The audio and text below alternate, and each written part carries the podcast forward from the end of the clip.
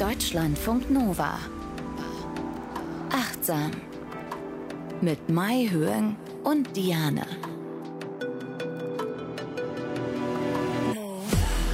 Herzlich willkommen in Achtsam. Wir wollen darüber sprechen, wie wir achtsam mit unseren Gefühlen und Gedanken umgehen können. Und das ist jetzt, wie wir finden, wichtiger denn je. Wir wollen nämlich in dieser Folge über äh, Achtsamkeit im Zusammenhang mit Krisen sprechen, wie wir mit Krisen und auch dem, was uns da medial entgegenschlägt, quasi sprechen. Wir, äh, das ist Mai Hong und ich. Hallo, herzlich willkommen.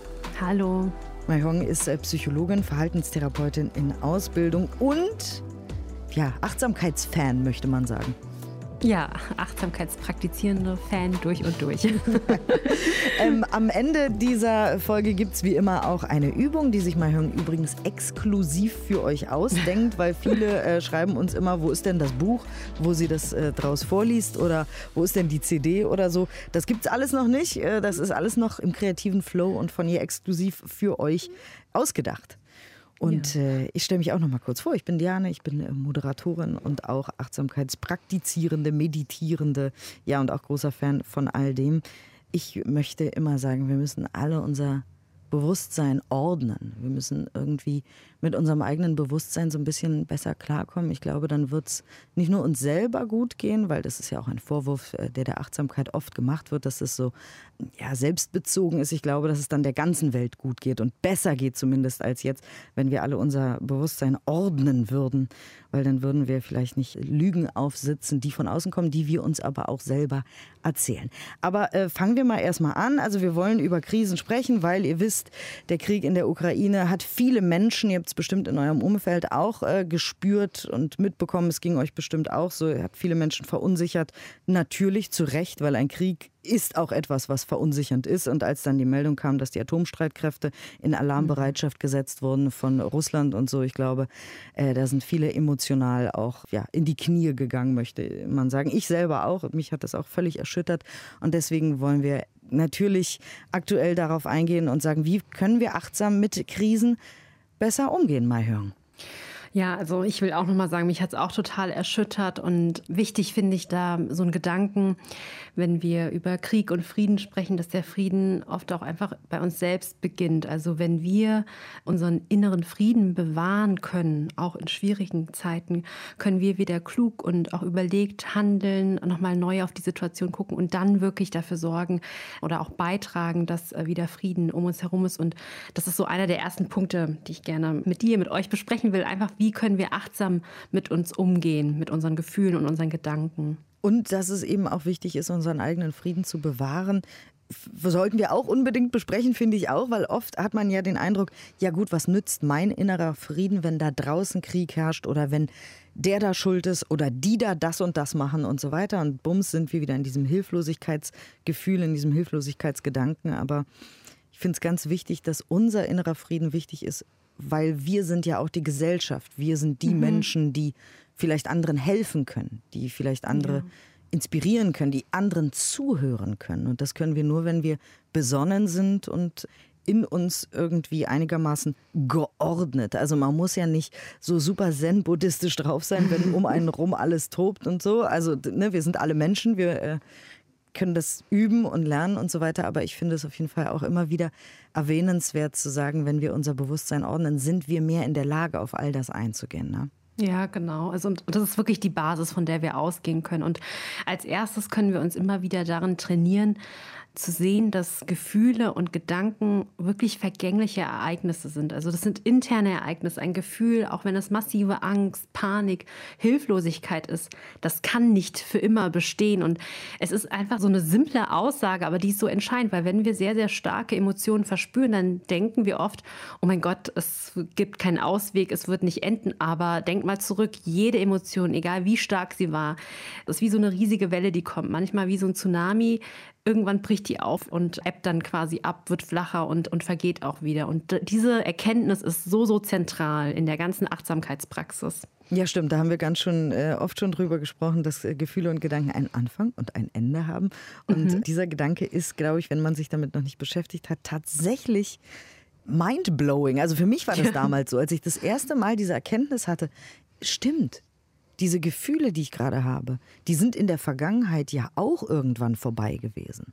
Ja, und wir haben immer einen Weg gefunden, irgendwie damit umzugehen. Und das vergessen wir oft auch in Krisensituationen, dass wir irgendwelche Ressourcen hatten, sei es mit Freunden zu sprechen oder Selbstberuhigungstechniken, die uns dann ähm, geholfen haben, diese Krise zu überwinden. Das vergessen wir dann oft. Und da ist es auch wichtig, nochmal sich ruhig hinzusetzen, zu gucken, was hat mir eigentlich in der Vergangenheit geholfen. Was hast du da noch für Ideen? Also was für Möglichkeiten gibt es quasi, unser Bewusstsein zu ordnen?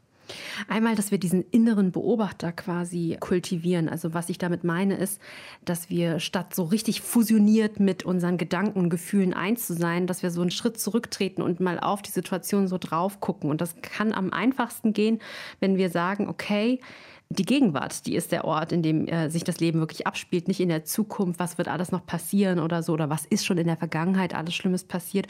Und der wichtigste Anker, den wir in der Achtsamkeitspraxis, in der Meditation, den wir haben, ist unser Atem oder zurück zu unserem Körper zu kehren, mal zu schauen, wie atme ich gerade, wie geht es meinem Körper eigentlich in diesem Moment, wenn ich die ganzen Nachrichten lese und höre und mal reinzuspüren, weil nur dann, wenn wir wissen, wie es unserem Körper geht, können wir auch dementsprechend reagieren, weil wenn wir nicht reagieren, geht ganz schön viel ab und dann sind wir so richtig in der Stressspirale und merken, wenn es zu spät ist, wenn wir total erschöpft einfach nur ja, uns aufs Bett irgendwie äh, werfen müssen. Hm. Ja. Also wir können unseren Körper beobachten, wir können unseren Geist, wir können unsere Gedanken beobachten. Genau, wir können auch unsere Gedanken beobachten. Wir können uns wirklich dieses Benennen der Gedanken und auch der Gefühle ist ja sehr zentral. Wir haben ja auch schon öfters darüber gesprochen, wenn starke Emotionen auftreten, dass unser Emotionsgehirn, also zum Beispiel die Amygdala, das limbische System, sehr, sehr aktiv sind und wirklich die Schaltzentrale übernehmen. Aber in dem Moment, wo wir die Dinge wieder benennen, wirklich aussprechen, ich spüre gerade Unruhe, da ist gerade Panik oder Angst oder Anspannung, dann wird wieder dieser Bereich hinter der Stirn, der präfrontale Kortex aktiv und der ist ja dafür zuständig, dass wir planen, dass wir auch ähm, nicht so impulsiv handeln, also dass wir uns regulieren können, unsere Emotionen letztlich regulieren können. Und all diese Beobachtungen, so einfach das erstmal scheinen mag, ja, das in Ruhe zu benennen einfach, ja, und auch nochmal so zu gucken, was sage ich mir eigentlich gerade selbst, welche Gedanken höre ich gerade, ist es ein sehr lauter Ton, sind es schlechte Gedanken, sehr pessimistische Gedanken, was treibt mich eigentlich momentan jetzt in diesem Moment an, habe ich irgendwelche Impulse? Und auch die Frage, womit möchte ich mich eigentlich beschäftigen, also worum soll es mir eigentlich gehen, da, da kann man auch wieder diese Perspektive auf die Zukunft richten richten. Jetzt äh, habe ich auch immer wieder in den sozialen Medien so Sachen gelesen wie, ja, ist doch klar, es gibt keinen Ausweg, dass es mir schlecht geht, weil wenn ich die Nachrichten sehe oder wenn ich Bekannte in der Ukraine habe zum Beispiel oder an der polnischen Grenze oder mir, mir geht schlecht, weil ich natürlich mit diesen Menschen mitleide, ob ich sie nun kenne oder nicht. Und da habe ich ja quasi gar kein Recht darauf, mich zu regulieren oder mich zu beruhigen, weil es den Menschen so schlecht geht. Ja, das finde ich schade, wenn dieser Gedanke, ich kann es nachvollziehen, dass man so ein schlechtes Gewissen hat. Das ist ja manchmal auch, wenn man irgendwie Überlebender von irgendwelchen Ereignissen, Survivors gilt, irgendwie so da ist, ja. Aber wenn wir alle in Panik geraten, was können wir dann machen? Ich finde es ganz wichtig, nochmal dieser Unterschied zwischen Mitgefühl und Mitleiden. Wenn wir alle mitleiden und total in die Panik reingehen, dann können wir nicht mehr besonnen irgendwie Demonstrationen oder so planen, Petitionen unterschreiben und all die Dinge, die man tatsächlich noch machen kann. Also wir können sehen, es geht anderen schlecht und wir fühlen mit, aber wir müssen nicht mitleiden, so dass wir selbst irgendwie keine Basis mehr haben. Mhm. Weil dann, genau, bleiben wir handlungsfähig, um zu helfen, genau mhm. wie du sagst, von der Demonstration bis zum Spenden zu. Was auch immer. Ich habe auch wieder auf Social Media gesehen, dass viele NGOs jetzt einfach äh, die ganzen Sachen gepackt haben und an die polnisch-ukrainische Grenze gefahren sind und so weiter. Und diese Kapazitäten haben diese Menschen nur, wenn sie genau sich nicht dieser Panik ergeben. Ja. Ja. ja. Und äh, jetzt hast du noch eine Metapher mitgebracht und zwar aus der Akzeptanz- und Commitment-Therapie. Aber bevor du uns die Metapher quasi mhm. mitbringst, kannst du uns noch mal erklären, was die Akzeptanz- und Commitment-Therapie ist? Ja, kann ich gerne machen. Also in der Verhaltenstherapie, ähm, in der ich mich ja auch sehr zu Hause fühle, weil ich die Ausbildung darin mache, da gab es einfach verschiedene ähm, Entwicklungen. Also am Anfang war es wirklich wie Verhaltenstherapeuten dachten, so in den 60er gerade, alles ist angelernt. Also der Mensch, der ist wie so eine Blackbox, gibt Reiz und und dann Reaktion. Das kann man lernen und auch wieder verlernen. Später kamen sie dann irgendwann auf die Idee, naja, da gibt es ja noch irgendwas dazwischen, zum Beispiel Gedanken, Grundannahmen, die wir haben, also auch Kognition. Deshalb heißt sie auch kognitive Verhaltenstherapie.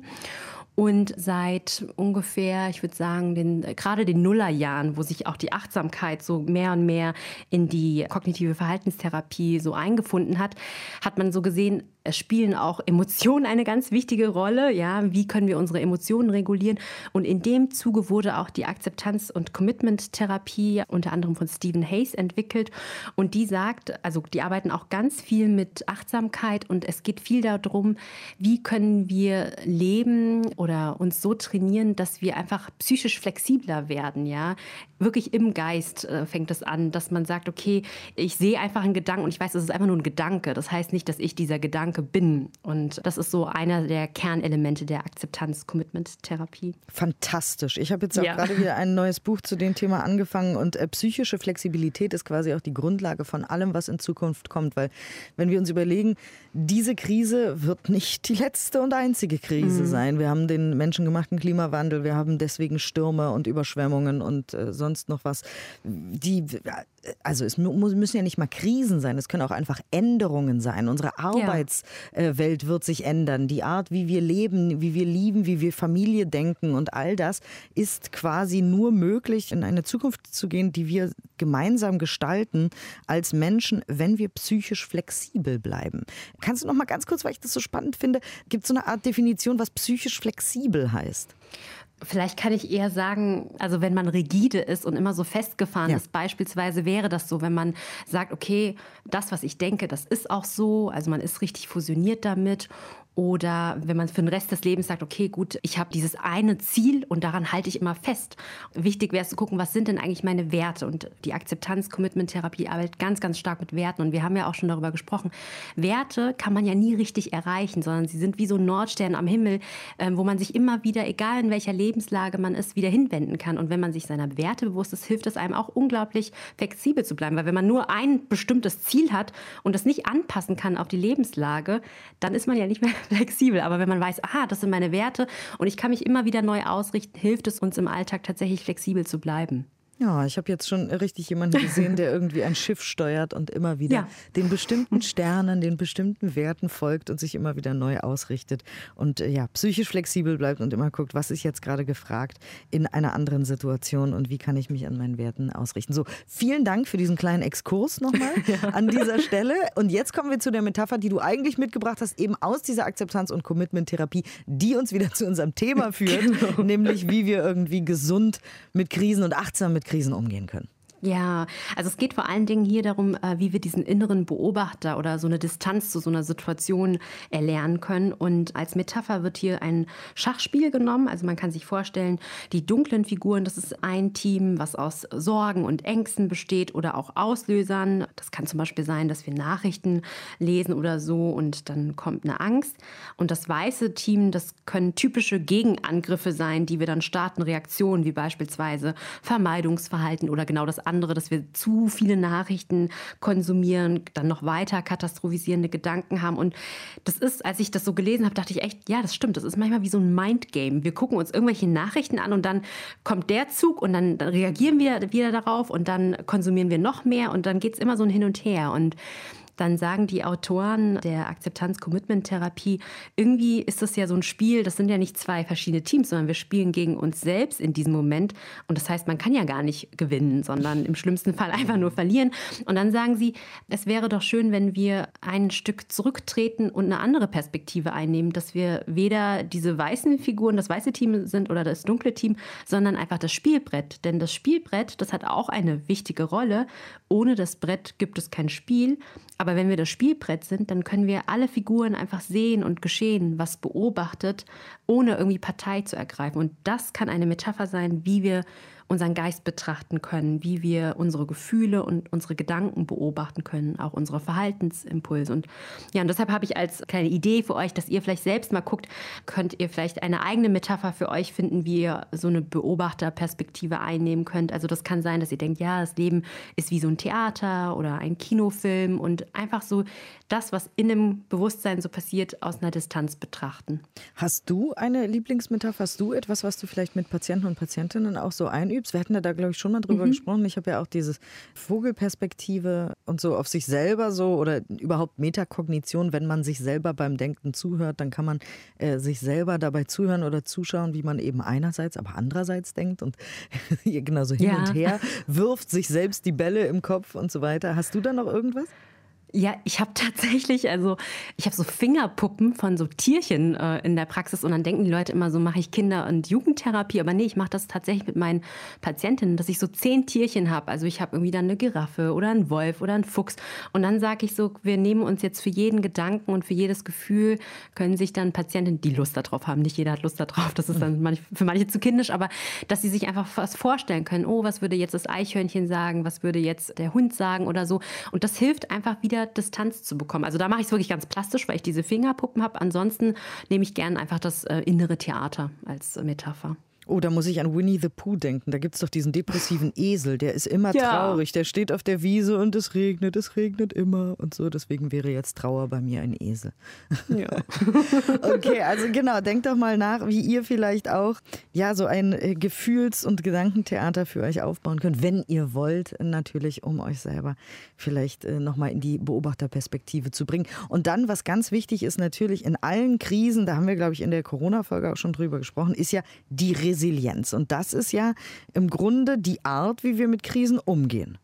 Ja, das ist quasi unsere psychologische Widerstandsfähigkeit, ähm, dass wenn Krisen uns begegnen, dass wir wissen, wir haben eigene Ressourcen, um damit umzugehen. Und es gibt tatsächlich Studien, zum Beispiel von Nila et al. 2016, also das sind Forschende an dem Universitätsklinikum in Heidelberg, die haben 2016 eine Studie veröffentlicht, die wirklich zeigen konnte, dass TeilnehmerInnen eines achtwöchigen Achtsamkeitsprogramms, dass die besser mit Stress umgehen können, also eine erhöhte Stresstoleranz haben im Vergleich zu einer Kontrollgruppe, die nicht an diesem Achtsamkeitsprogramm teilnahm. Und die haben das sich so erklärt, dass erstens bei Achtsamkeitspraktizierenden die Akzeptanz für alle Gefühle steigt, also auch für negative Gefühle und Wahrnehmung, aber auch, dass sie sich in so einer Fähigkeit der sogenannten Relativität üben, also dass sie einfach immer so eine relative Betrachtung haben. Das heißt, ein Gedanke, der kann aus verschiedenen Perspektiven gesehen werden. Und nur weil es jetzt so ist, heißt es nicht, dass es für immer so sein muss. Also auch das, was wir eben besprochen haben. Und das konnte halt wirklich gezeigt werden in der Studie. Fantastisch. Und auch, was du gesagt hast, die Akzeptanz von negativen Gefühlen. Da haben wir ja auch schon ähm, öfter drüber gesprochen. Herzlich willkommen an dieser Stelle übrigens an euch alle, die ihr vielleicht neu seid. Wir haben nämlich auch ja. die eine oder andere Mail bekommen in den letzten Wochen, wo es hieß, ja, ich habe euch jetzt erst entdeckt und jetzt höre ich die ganzen alten Folgen. Also, uns gibt es schon seit, naja, anderthalb Jahren.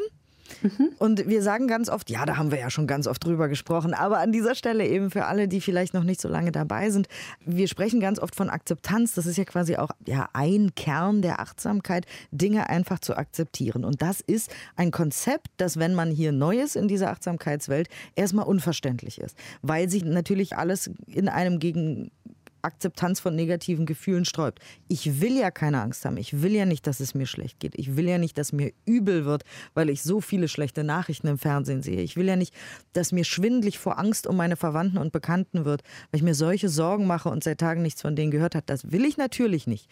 Das ist mir schon klar. Nichtsdestotrotz ist, wie du gesagt hast, ein Teil der Resilienz und der Achtsamkeit natürlich, negative Gefühle auch zu akzeptieren.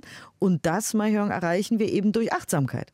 Genau, weil wir uns ja immer wieder darin trainieren, das, was kommt, egal was es ist, nicht zu verurteilen. Also selbst wenn Angst kommt, wir sagen nicht, ach verdammt, jetzt warum muss ich jetzt ängstlich sein, sondern ja, da ist Angst, ich benenne das und es kommt und es geht auch wieder. Und ich weiß, es ist so entfernt, aber bleibt dran und erlebt es. Ihr werdet sehen, dass es sich verändert. Wie ihr zum Beispiel seht, bei diesen TeilnehmerInnen war es schon nach acht Wochen. Die haben ein intensives Programm zwar gemacht, aber es kann sich verändern.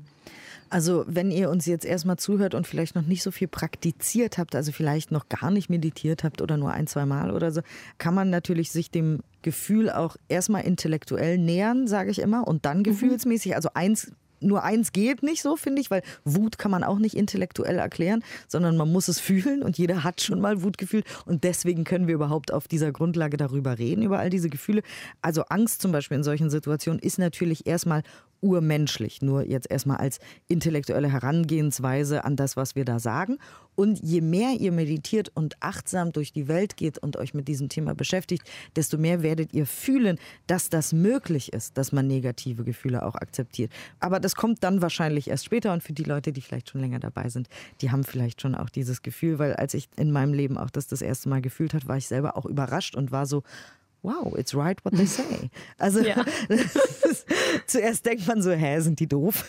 Aber ich muss immer wieder sagen, es ist wahnsinnig faszinierend, dass das wirklich möglich ist und eben auch ein Teil von Resilienz, wie wir eben mit Krisen besser umgehen können. Und ja, unser Verhalten, du als Verhaltenstherapeutin, ist eben auch wichtig und da ist wiederum ganz wichtig der Umgang mit Nachrichten.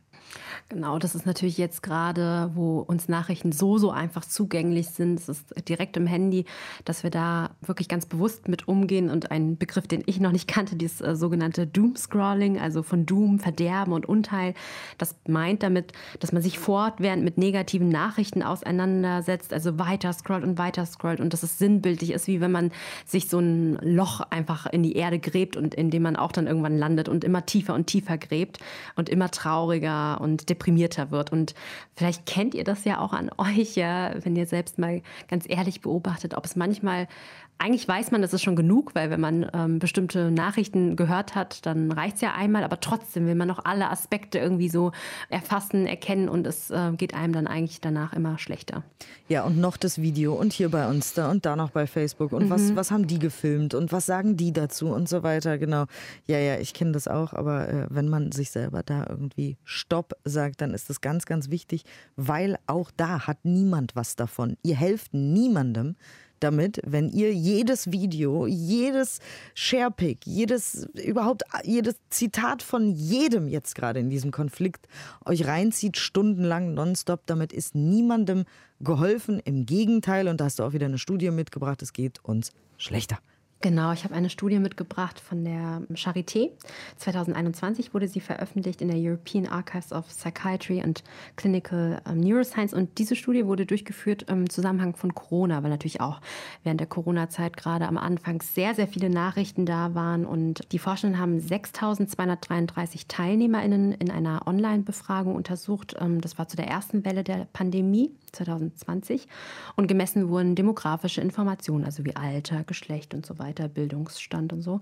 Mediennutzung, also die Zeit tatsächlich, wie häufig äh, Sie an den Medien zu Corona gelesen oder gehört hatten, welche Medien Sie benutzt haben, Zeitung, Radio, offizielle Webseiten, Social Media und so weiter. Und Ängstlichkeit, Depressivität und auch Corona-spezifische Befürchtungen. Und das Ergebnis zeigte natürlich, je mehr Medien konsumiert wurden, desto höher auch Depressivität und Ängstlichkeit, aber auch Covid-19-spezifische Ängste. Und dann haben sie versucht, so eine Schwellenwert ähm, zu ermitteln quasi quasi, ab wann es ähm, einen Unterschied machte, dass es eher milde oder moderate Symptome waren. Und dann haben sie herausgefunden, dass ab einer Nutzung von zweieinhalb Stunden Medien, dass da schon eher moderate bis äh, stärkere Symptome auftraten oder ab siebenmal am Tag. Also nicht mehr als siebenmal am Tag quasi benutzen, weil sonst wird es stark. Ich fand zweieinhalb Stunden schon auch viel, muss ich sagen, als ich ja. das so gelesen habe. Aber ich fand es irgendwie so ganz spannend, so als Richtwert. Und nochmal an dieser Stelle, weil viele auch sagen, ja, Achtsamkeit ist so selbstbezogen und so weiter. Es geht nicht darum, sich nicht zu informieren. Ja? Mhm, nee. Wenn wir irgendwie Bürger einer Demokratie sein wollen, dann müssen wir uns informieren und müssen wissen, was in der Welt äh, vorgeht. Aber es gibt eben einen Unterschied zwischen sich zu informieren, was ist los in der Welt, vielleicht auch, wie kann ich helfen, wie kann ich mein Mitgefühl irgendwie konstruktiv nutzen, wie kann ich die Welt mit meinem Dasein etwas besser machen, indem ich eben etwas spende, auf eine Demo gehe, Menschen helfe, wie auch immer. Oder wie quäle ich mich mit sechs Stunden lang Medienkonsum von wirklich allem, was jeder zu irgendwas mal gesagt hat. Da ist ein ganz, ganz großer Unterschied. Das ist mir nochmal ganz wichtig an dieser Stelle zu sagen. Und du hast auch noch eine, eine andere schöne Metapher in diesem genau. Zusammenhang mitgebracht. Die finde ich fantastisch. Ja, auch aus der Act. Also wir hatten ja schon mal darüber gesprochen, ähm, eine Folge zur geistigen Nahrung, also auch Medienkonsum. Und diese Metapher, die heißt, den hungrigen Tiger nicht füttern. Also wir können uns vorstellen, wir haben zu Hause einen Babytiger, der lebt dort und es ist nur ein Babytiger, ja. Aber wir merken trotzdem, oh je, äh, wir haben irgendwie schon Angst ist und denken, der könnte uns vielleicht beißen, wenn er nicht so gut gelaunt ist. Und deshalb gehen wir zum Kühlschrank und holen etwas Futter raus und füttern ihn in der Hoffnung, dass er uns nicht selbst auffrisst, sondern das Futter. Und wir merken, oh ja, das macht er auch und ist im ersten Moment erstmal still, aber er wächst natürlich, der Tiger, bleibt nicht ein Babytiger, wird immer größer und hat immer mehr Hunger. Und je mehr wir ihn füttern, desto fürchterregender wird er. Und diese Metapher aus der Act soll ein bisschen diesen Umgang mit Ängsten beschreiben, dass wir ja durchaus unsere Ängste auch füttern. Wir machen das vielleicht unbewusst, vielleicht machen wir es auch manchmal bewusst, ja, aber ähm, es wird nicht besser dadurch. Also ähm, wir helfen niemandem, wie du schon gesagt hast, wenn wir noch mehr, noch mehr uns reinziehen, äh, also die Angst, die wird eigentlich total gefüttert. Und wichtiger wäre es zu gucken, wie kann ich mich gut um meine Angst oder das Gefühl der Hilflosigkeit kümmern. Oder, weil ich ja äh, zu Anfang auch diese Formulierung, das Bewusstsein ordnen, äh, genommen mhm. habe. Ich liebe diese Formulierung. Die kommt von Mihai Csikszentmihalyi. Das ist einer der Begründer der positiven Psychologie. Und ich habe in seinem Buch Flow einmal diese Formulierung des Bewusstsein ordnen gelesen. Und das ist jetzt ganz tief in mir drin. Bewusstsein ordnen können wir. Und das, das macht auch Spaß und das ist cool. Man kann also ein Management quasi von Ängsten und seinem Bewusstsein hinkriegen, indem man sagt, ich möchte mich dann und dann informieren, meinetwegen mhm. einmal morgens, dann weiß ich Bescheid, dann mache ich so mein Ding. In meiner Mittagspause möchte ich das bitte nicht machen, weil dann möchte ich vielleicht fünf Minuten eine Atemübung machen oder rausgehen und einen Baum umarmen oder was Gesundes essen oder alles drei. Und dann abends nochmal. Zum Beispiel, ihr könnt es natürlich machen, wie ihr wollt, keine Ahnung, war jetzt einfach nur mal so in die Tüte gesprochen. Aber ein Informationsmanagement quasi machen. Wann möchte ich wissen, was in der Welt los ist und wann füttere ich einfach nur äh, die Angst oder den Tiger in mhm. dem Fall. Wobei ich jetzt nicht mir vorstellen möchte, was passiert, wenn man Tiger nicht füttert. Aber gut, das ist Nein, ja nur eine Metapher. Ja, genau. ja, ist nur eine Metapher, ja. Und dann hast du noch eine Studie mitgebracht und zwar zu einem auch ganz fantastischen Thema, wie ich finde, nämlich konstruktiver Journalismus. Ja, das ist von Curry und Hammonds 2014.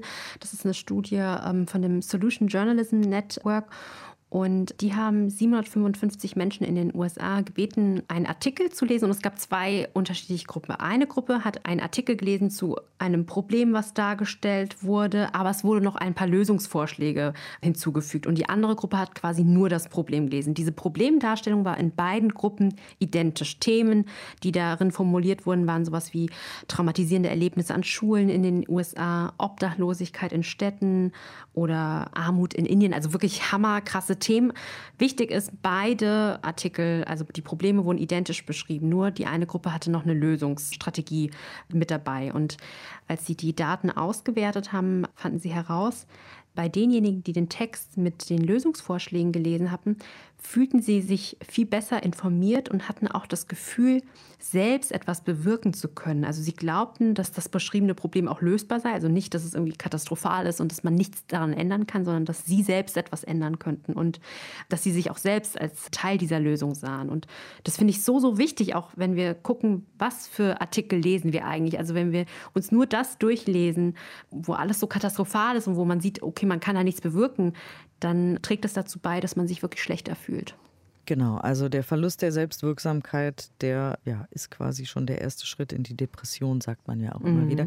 Und du hast einmal so schön gesagt, Mahjong, in einer Folge, ich weiß schon gar nicht mehr in welcher, es ist schon ganz lange her, aber ich liebe dieses Zitat. Ich habe es übrigens auch in mein Buch aufgenommen, das jetzt demnächst rauskommt. Wir sind der Bodyguard für unseren Geist. Den, mhm. Das finde ich auch so ein schönes Bild, das hat sich auch eingeprägt bei mir. Wir müssen eine harte Tür haben. Wir müssen gucken, wer rein darf und wer nicht. Das heißt nicht, dass wir niemanden reinlassen. Nochmal. Ja. Wir haben aber die Gewalt darüber. Und wir können sagen, du darfst rein und du nicht. Fake News, du darfst nicht rein. Und keine Ahnung, eine Nachrichtensendung am Tag, du darfst rein. Das finde ich ein ganz, ganz schönes Bild. Nur vielleicht gefällt euch das auch so sehr wie mir. Wir sind der Bodyguard für unseren Geist. Und deswegen ist da auch konstruktiver Journalismus, äh, glaube ich, recht hilfreich an dieser Stelle, wie wir eben gerade gehört und gelernt haben. Sehr gut. Und Achtsamkeit reduziert auch den Negativitätsbias. Achtung, Psychologensprache. Negativitätsbias heißt, dass wir die negativen Dinge stärker wahrnehmen als die positiven. Ne? Genau, und das ist ja an sich eine Überlebensstrategie von uns. Also Angst und Furcht, ja, sind ja Emotionen, wir würden sagen, adaptiv. Sie helfen uns ja eigentlich, weil wir wollen uns einfach schützen, wir wollen uns von Gefahren schützen und wollen das auch vorhersehen, wenn wir in irgendwelche neuen Situationen kommen. Und deshalb ist der Mensch tatsächlich oder das Gehirn so ausgerichtet, wir können uns negative Informationen auch besser merken und unsere Aufmerksamkeit ist wie durch einen riesigen Magneten einfach total, ähm, ja, es macht zack, bums und wir gucken dahin, wenn irgendwas Negatives ist. Jetzt im Kontext von den ganzen ganzen Nachrichten und Social Media ist es ähm, hilfreich zu wissen, dass Achtsamkeit uns dabei helfen kann. Und ich habe eine schöne Studie rausgesucht von Keegan und Schuk 2011, äh, publiziert in der Social Psychological and Personality Science. Und die haben wirklich untersucht, kann Achtsamkeit diesen Negativität, diese Verzerrung quasi äh, reduzieren. Und dazu sollten 175 Studierende an einem Experiment teilnehmen. In der Interventionsgruppe haben sie eine 15-minütige Achtsamkeitsübung durchgeführt. Ganz klassisch sollten sich auf den Atem fokussieren, versuchen immer wieder in den gegenwärtigen Moment zurückzukehren. Und ihnen wurde auch immer wieder gesagt, Gedanken und Gefühle, die auftreten, das können sie anerkennen, benennen, aber nicht weiterverfolgen, sondern immer wieder zurückzukehren. Und die Kontrollgruppe, ihnen wurde eher gesagt, die können aktiv an irgendwas denken und dürfen diesen Gedanken auch nachgehen. Um jetzt diese Negativitätsverzerrung zu erfassen, haben sie sich ich fand ein sehr amüsantes äh, Paradigma. Das heißt das sogenannte Bean-Fest-Paradigma. Also sie sollten ein, quasi ein Computerspiel spielen und waren in einer imaginären Welt bestehen aus Bohnen. Aus was für Bohnen? Bohnen, Bohnen. Also das Braune waren so Bohnen, grüne Bohnen. Schwarz-weiße Bohnen waren das, glaube ich, ja. Und die unterschieden sich, also entweder waren es hilfreiche Bohnen, also da konnten sie Punkte sammeln, oder schädliche Bohnen, da wurden ihnen Punkte abgezogen und die Bohnen, die variierten in Formen und der Anzahl der Punkte, die auf diesen Bohnen waren. Und dann wurde ihnen gesagt, runde Bohnen sind zum Beispiel positiv. Also sie mussten sich das einprägen und dann mussten sie relativ schnell natürlich immer bewerten, ist es jetzt eine hilfreiche Bohne oder eine schädliche Bohne.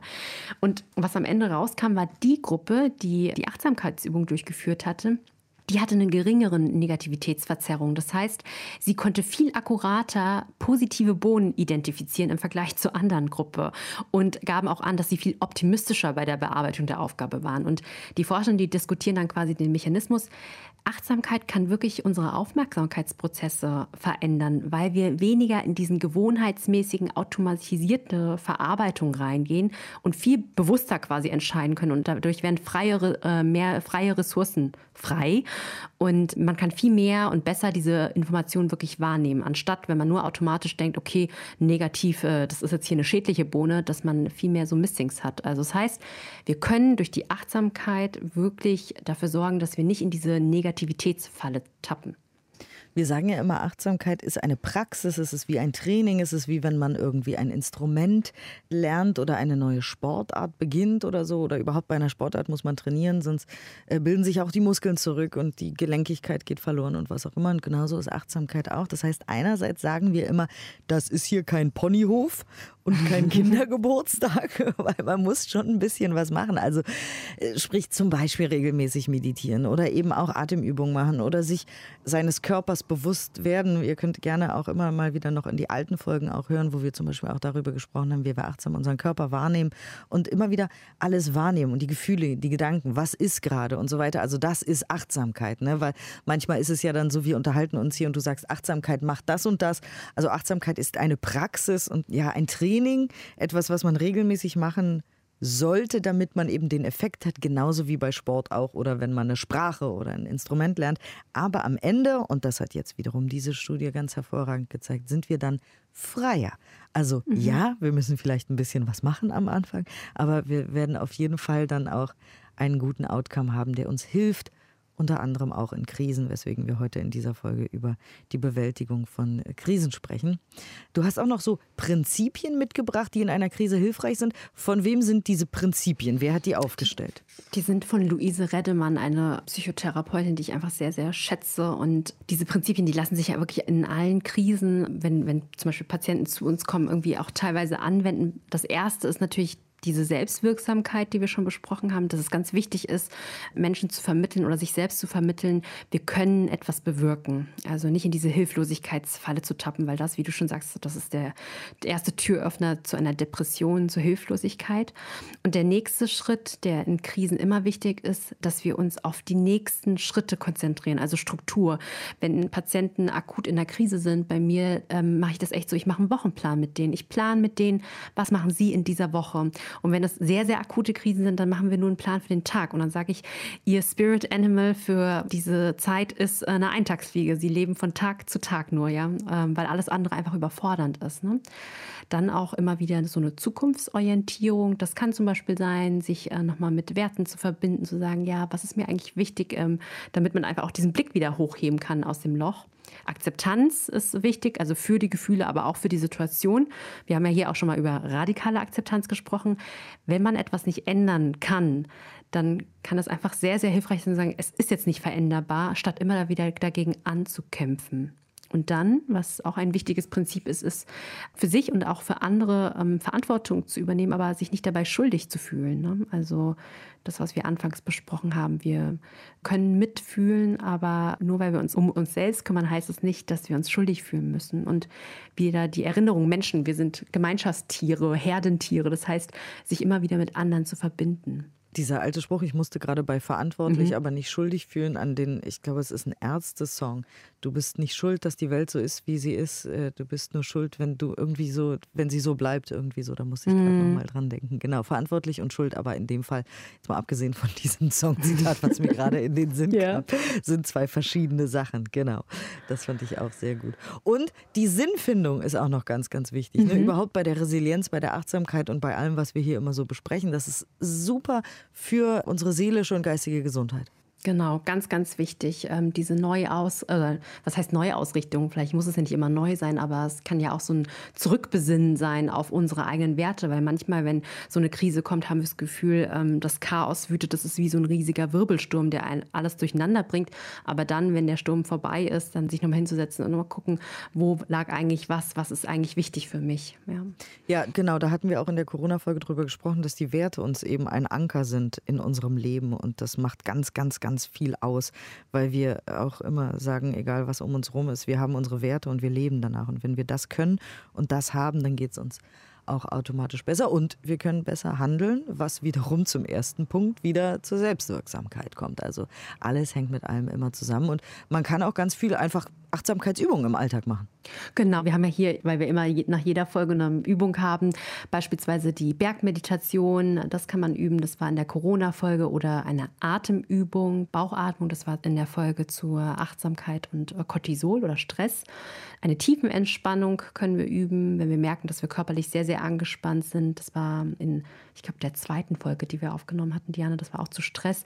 Oder auch eine Metta-Meditation, also nochmal Mitgefühl, dieser Unterschied zwischen Mitgefühl und Mitleid. Da hatten wir auch eine Folge zu Selbstmitgefühl und Mitgefühl hatten wir eine Folge. Das heißt, wir haben schon quasi ganz viele Instrumente äh, und mhm. ihr als achtsam Hörer und Hörerinnen habt auch schon ganz viele Instrumente wo ihr äh, ja in den Instrumentenkoffer greifen könnt und einfach mal gucken könnt, was da ist.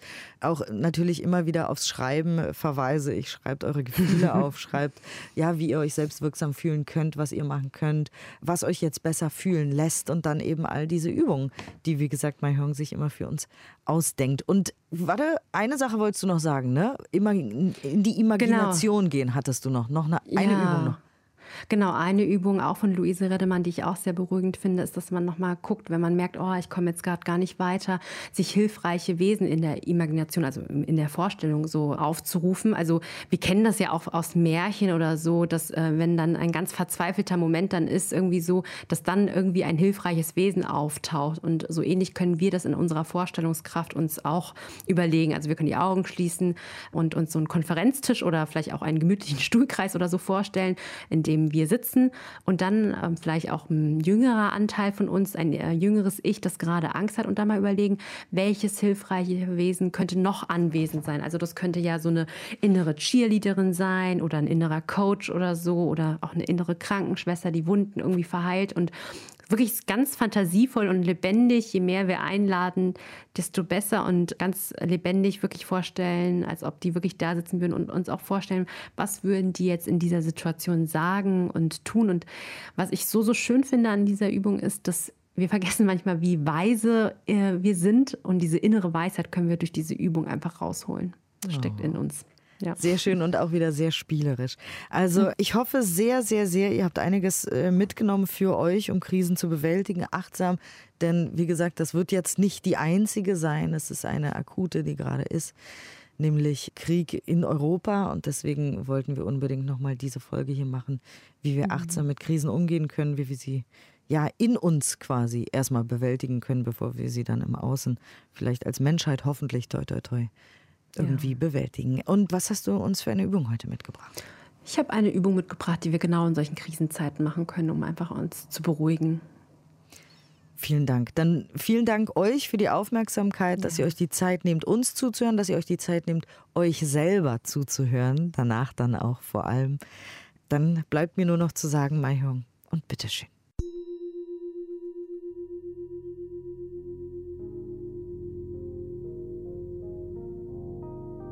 Dies ist eine geleitete Meditation, die du üben kannst, wenn du dich gerade in einer schwierigen Zeit befindest.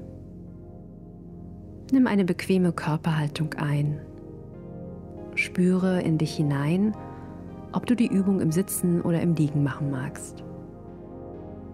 Manchmal, wenn wir sehr aufgewühlt sind, kann es gut tun, sich auf die Erde zu legen. Sorge gut für dich und hole dir gegebenenfalls noch warme Socken oder eine wärmende Decke. Und schließe nun sanft deine Augen. Deine Augen und auch du können sich nun erholen. Lasse nun alle belastenden Bilder und Nachrichten, die du gesehen und gehört hast, ruhen. Stell dir vor, wie du alles auf den Boden ablegst um dir jetzt eine regenerierende Pause zu schenken. Verbinde dich noch einmal mit dieser Absicht. Ich schenke mir jetzt eine Pause, um wieder Kraft zu tanken, damit ich mit dieser Kraft klarer auf die Situation blicken kann und Wege finden kann, um zu helfen. Richte nun deine Aufmerksamkeit auf deine Atmung und beobachte, wie sich dein Körper bewegt, wenn die Atmung einströmt und wieder ausströmt. Dein Atem ist dein Anker. Er passiert nur im Hier und Jetzt. Wenn du in Sorgen über die Zukunft gefangen bist, kannst du immer zu deiner Atmung zurückkehren. Sprich innerlich mit. Ein, aus.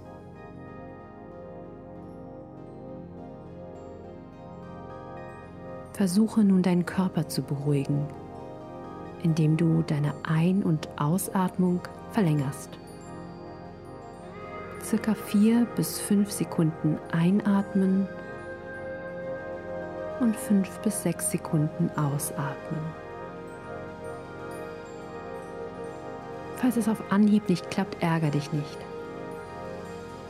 Sprich innerlich bei der Einatmung mit. Ruhig und bei der Ausatmung tief. Immer im Wechsel. Ruhig, tief. Ruhig und tief.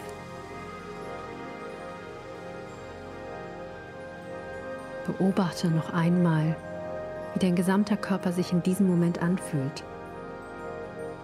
Gibt es vielleicht Regionen im Körper, die angespannt oder eng sind? Versuche mit Liebe und Wärme in diese Region zu atmen, um noch mehr Raum einzuladen.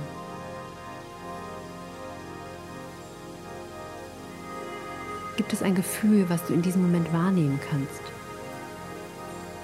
Ist da vielleicht noch Angst, Hilflosigkeit oder Panik? Benenne diese Gefühle und sag ihnen, es ist in Ordnung, dass du da bist. Ich atme jetzt mit dir.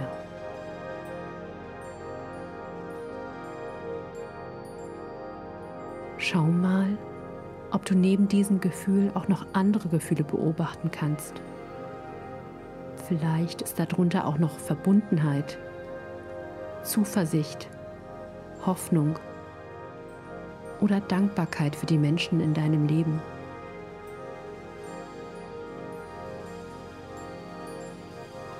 Wende dich mit liebevoller Zuwendung noch einmal deiner Atmung zu.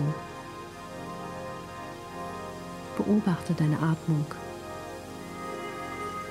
Ist sie etwas ruhiger oder immer noch flach? Du kannst noch mehr Entschleunigung einladen, um deinem Körper Ruhe zu schenken. Mit etwas mehr Ruhe bist du wie ein klarer Bergsee, auf dem sich alles spiegelt. Besonders in Krisenzeiten kann es hilfreich sein, die Ruhe und den Frieden in dir selbst zu berühren, um so auf die Geschehnisse zu blicken. Nimm abschließend noch einmal drei tiefe, bewusste Atemzüge. Ich wünsche dir viel Kraft.